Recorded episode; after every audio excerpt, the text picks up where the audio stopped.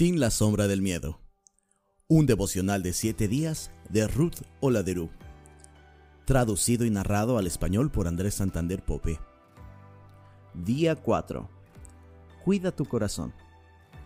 El príncipe de este mundo, Satanás, trabaja incansablemente las 24 horas del día, librando la guerra en cada oportunidad que se le presenta por lo tanto, se nos anima a guardar nuestro corazón con toda diligencia porque de él fluyen los asuntos de la vida. Lo que permitimos que entre en nuestro corazón forma nuestros patrones de pensamiento y posteriormente nuestro comportamiento. Tratamos este tema el día 2.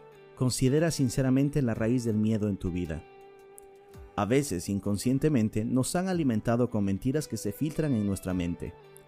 El clima actual en el que vivimos no ayuda, nos alimentamos constantemente de la negatividad a través de las redes sociales y los ciclos de noticias. Basta con que aparezca un detonante en las noticias y nuestra forma de vida puede verse afectada. A veces caemos en una trampa limitante, donde alguna vez florecieron las ideas de el temor a la recesión nos impide dar un paso adelante y comenzar la empresa que siempre hemos soñado. Para sortear el miedo debemos ser más proactivos ¿De qué te estás alimentando? Como dice la escritura, porque de la abundancia del corazón habla la boca. Mateo 12:34.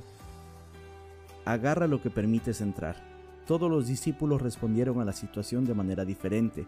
Algunos corrieron alrededor de la barca impotentes, pero uno se volvió hacia Jesús y esa fue la solución. Acción. Piensa en tres formas en las que prácticamente puedes proteger tu corazón contra el miedo. Ora sobre las áreas identificadas. Pasajes bíblicos. Proverbios 4:23. Sobre todas las cosas cuida tu corazón, porque éste determina el rumbo de tu vida.